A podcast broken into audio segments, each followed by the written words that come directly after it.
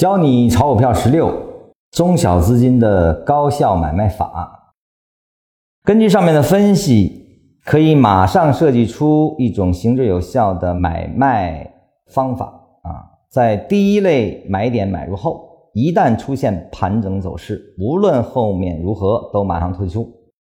这种买卖方法的实质，就是在六种最基本的走势中，只参与唯一的一种。下跌加上涨啊，其他的我都不要啊。对于资金量不大的，这是最有效的一种买卖方法啊。那么下面重点分析啊，这里面我需要指出的，这个下跌加上涨啊，实际上你在更高级别图里，它是依然是盘中震荡。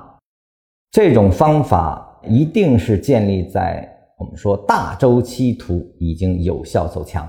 啊，在这种情况下，你再用下跌加上涨。啊，那么它的可靠性会高的很多啊，因为要往上走的话，中间必然有小级别的回撤啊，小级别的回撤中间基本上没有太多停顿啊，甚至用后文来讲就是有小很大啊，就是跌的汉子很猛，突然一下就拉起来啊，因为大周期是处于上涨中，那么小周期的情绪化的抛压一旦结束，马上就会拉回，那么在小级别图形上，你就能看到下跌结束之后很快就能拉回去啊。其实这个在大级别上，它就是一种震荡上扬的走势啊，所以尤其是一开始读禅文的人，你没有一个立体的交易思维的话，那么大家都会去找下跌加上涨啊，由这种追涨杀跌的思维啊，逐渐转换成了哎，我喜欢下跌，因为禅师说了，只有下跌对上涨才是小资金最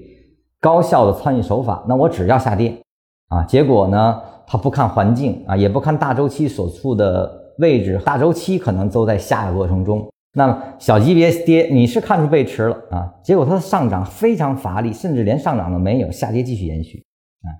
所以呢，很多人学完这个前面的没有系统掌握之后啊，他都会产生一种现象，就是哎，我怎么越买越套，越买越套。他说了这个要盘整退出，结果呢，我这个下跌是没完没了啊，我看到背驰了，怎么还有背了又背？实际上这些问题都是因为没有系统掌握导致的啊。不能只看一个下跌加上涨啊，